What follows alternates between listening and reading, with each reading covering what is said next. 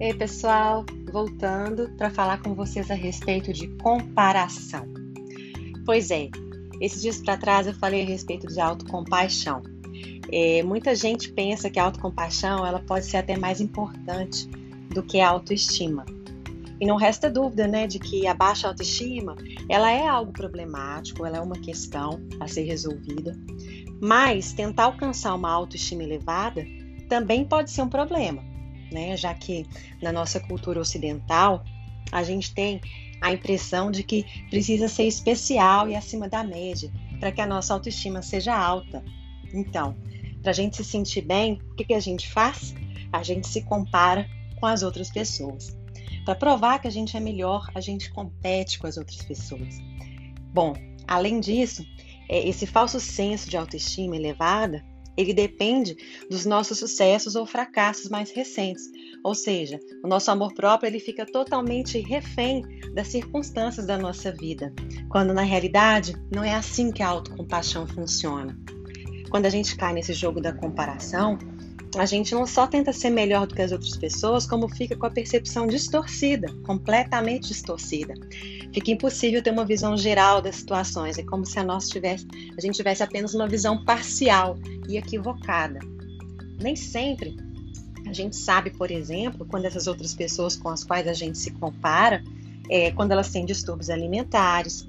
Nem sempre a gente pode dizer quando essas pessoas consideradas bem-sucedidas sofrem de esgotamento né? E a gente jamais pode imaginar que alguns dos nossos amigos ou amigas que parecem mais felizes do que a gente têm, por exemplo, algum problema com depressão.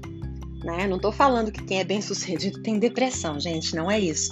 Mas que a gente não pode partir do princípio do mundo do outro para viver a nossa vida. Bom, nas redes sociais a gente tem contato só com os elogios, com as conquistas dessas pessoas, sem conhecer a fundo as dificuldades que elas enfrentam. Né? A gente se compara, a gente compara os nossos piores momentos com os melhores momentos dessas pessoas.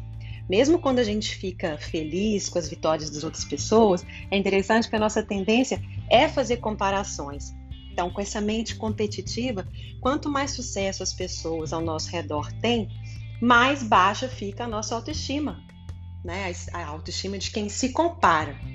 Então, é, a gente começa a desprezar e a desvalorizar quem nós somos, né?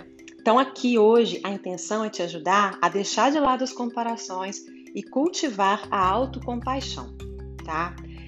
Tenta pensar nas qualidades que você aprecia em você e que você conhece, né? Ou ainda, se lembrar de como você era quando era criança quando a gente é criança, a gente tem memórias afetivas.